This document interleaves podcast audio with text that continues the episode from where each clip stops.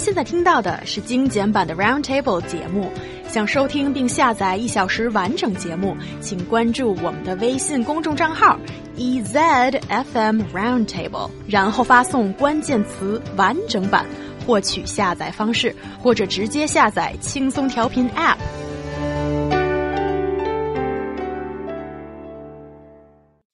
A continuing effort to sanitize the Chinese internet, the Ministry of Culture is going after bananas.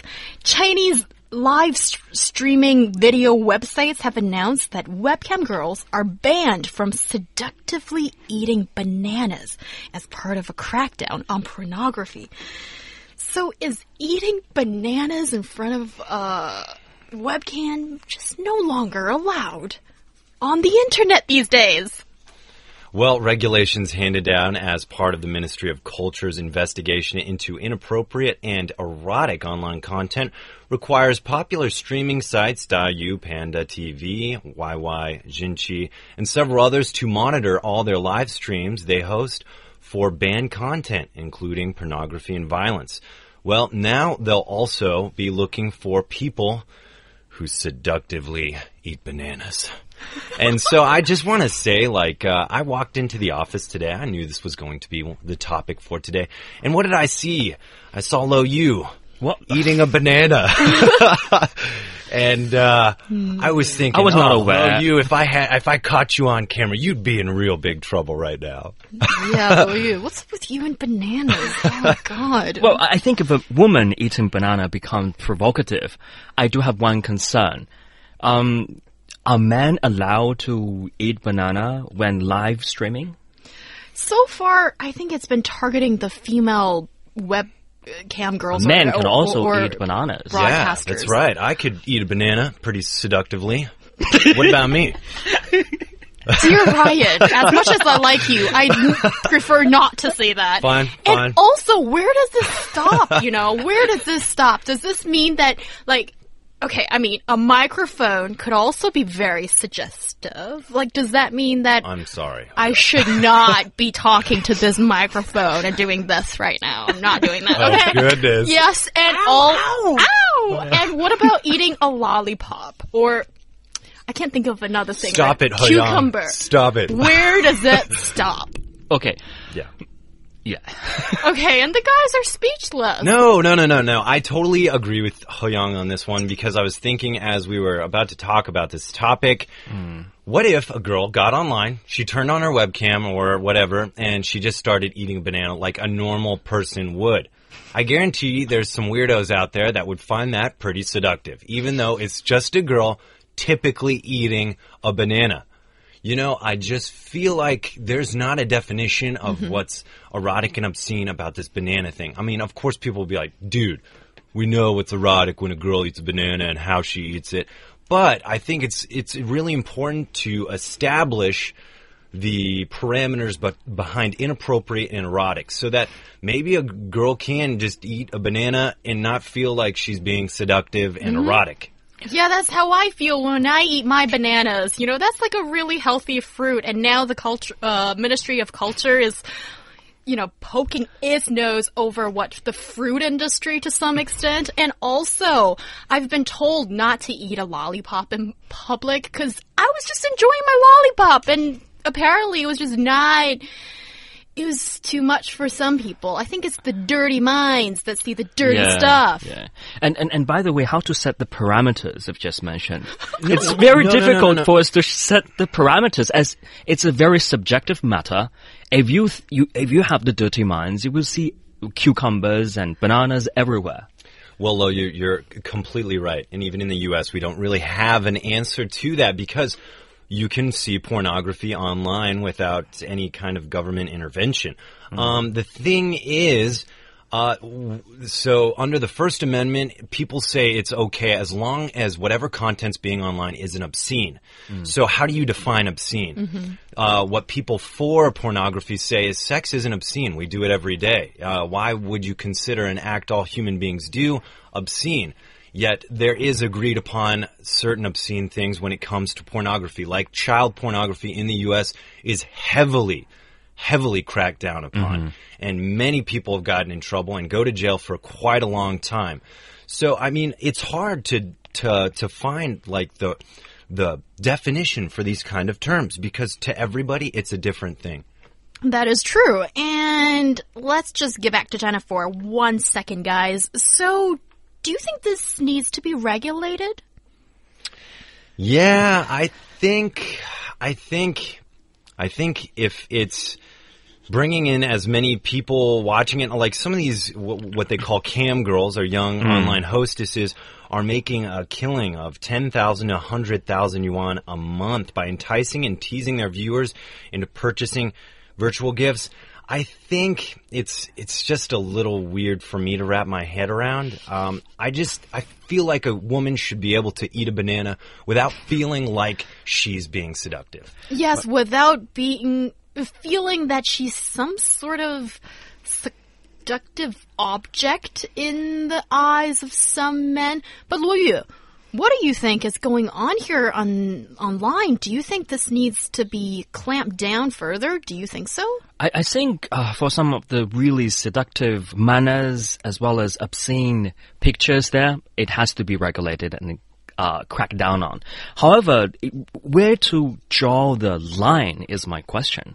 Like um, through this report, we've seen that uh, female live streamers also been banned from wearing stockings and suspenders. Oh, while God. appearing on camera. You know, I think the Ministry of Culture has gone overboard to some extent. You really have to draw the line very clearly. If there are some women stripping or posing nude or having sex on their channel to win more followers, that definitely has to be cracked down on. However, for a woman wearing a stocking, and what's wrong with that? Yeah, what's wrong with black tights? I'm wearing them right now, and I'm wearing high heels and stilettos, and I don't think that should be a problem. Well, at the same time, I could say by these girls getting on camera, they do turn themselves into objects, which doesn't necessarily further the cause of women in China because they're basically selling uh, themselves as sex objects, right? When you're putting, why else are these guys watching you? Why else are you doing this? They're not sex objects. You just want to view them and watch them do whatever stuff. That sounds pretty ob- object-like to me because these guys are paying money, and this woman's getting that money, and in return, she's doing sexual things. But it's not always sexual, though. Hmm. I. I feel a little ashamed that I actually went through a lot of these, not a lot of Went few. through, okay. Yeah, of these uh, web chat, chat uh, webcam rooms, booths, or you know, virtual booths, whatever you call it, and Mm-hmm. I'm surprised that some of the stuff that these women are doing are just totally everyday stuff. It's just singing and not even and wearing a lot sometimes, Yeah. and and okay, Chatting. and I know it's still objectifying yourself because you're getting money out of this, but I just don't really understand that world. How to the same time, do you really think these girls would be earning 10,000, 100,000 yuan per month just to have like normal interactions with people online? I highly doubt it. I think you're talking about hmm. such a small fraction mm-hmm. of what's going on here, and I think there is such a sexual connotation to what these cam girls are doing. Okay, well, I don't know the subject well enough to uh, argue against Ryan, and I think But you, you can't say that uh, those women who get uh, very, uh, very high salary just because of the sexual connotation, they do a lot of ordinary stuff, just as He Yang's mentioned, just chatting and singing, and most of them will not get 10,000 and 100,000 yuan. That's a lot of money for them. And a lot of people just um, would like to give it a try and to see how they can um, lure or attract more female, uh, male customers, as 70% of the audience are male in China. uh, in these uh, webcam, Webcam stuff. Mm. booth places, Yeah. and we make it sound kind of dodgy, but it could go either way, I think. And I think um, I don't really have a big problem with some women wanting to objectify themselves and want to earn money this way. I think it's a matter of personal choice as long as you're operating within the realms of law. I don't judge or say anything against that. But there is this also this other kind of dark corner when, like you guys said, some of the uh, sexual pornography stuff that is going on. And that certainly needs. Okay, that's a question, all right. Further uh, regulating regarding that, is that kind of needed here? Yes, I do. I think like so they're really trying to keep this under wraps. They're trying to stop this kind of like weird fetish online thing from spreading. That's what I'm getting. Um, I just think like eating bananas online, it's just like not the direction you should be really putting all of your attention on. It should be things like people on live streaming having intercourse and whatnot. That's I think it's that's a little that's a, that's pretty pretty bad. Um, but at the same time, like thinking about this as an American in the U.S. I don't know about in China, but in the U.S., most cities, a lot of cities have what we call a gentleman's club or a strip club. And I fail to see how much of this is any different. One is online, the other is you go to a bar, and yeah, so it's uh, a strip club is literally this uh, a thing you just go to see women or even male men sometimes dance. But I just I think um, How was that? I've never been there before.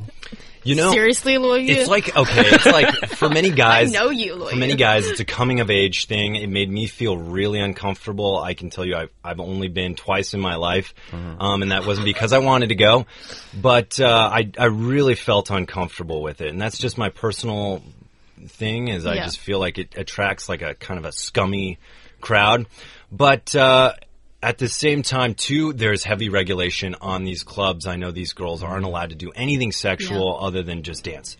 Yeah, and I think the problem here with the online regulation regarding the, well, just cleaning up this uh, content, I think that's what the government is trying to do. There's a lot of challenges because, first of all, how do you keep the underage kids? Out of this. When it's online, it's so difficult. And also, when it's online, it's so difficult to detect because this is um, live streaming. So you the technology we have right now seems to just No. to have human beings sitting in front You- of a you camera know- and checking it out. Definitely, you have raised two brilliant points. Oh, thank you. For one much. thing, I don't know how they can go around the problem of minors getting access to all sorts of uh, live broadcasts. Uh, but definitely, second thing, I want to see that uh, currently the working mechanism is like this.